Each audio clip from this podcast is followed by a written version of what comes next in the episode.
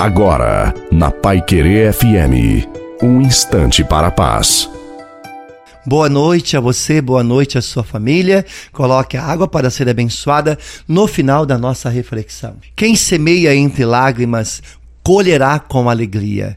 Por isso, é preciso aceitar a dor, pequena ou grande que seja, dar valor especialmente ao esforço, ao sacrifício, é o nosso dever.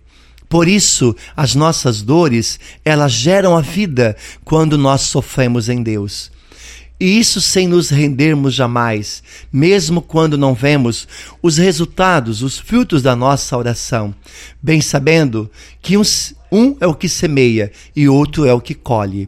Louve pela dor e enxergue o zelo de Jesus. Creia, as suas lágrimas se tornarão verdadeiras sementes de alegria, porque quem semeia entre lágrimas colherá com alegria. E eu profetizo em sua vida: você colherá na alegria.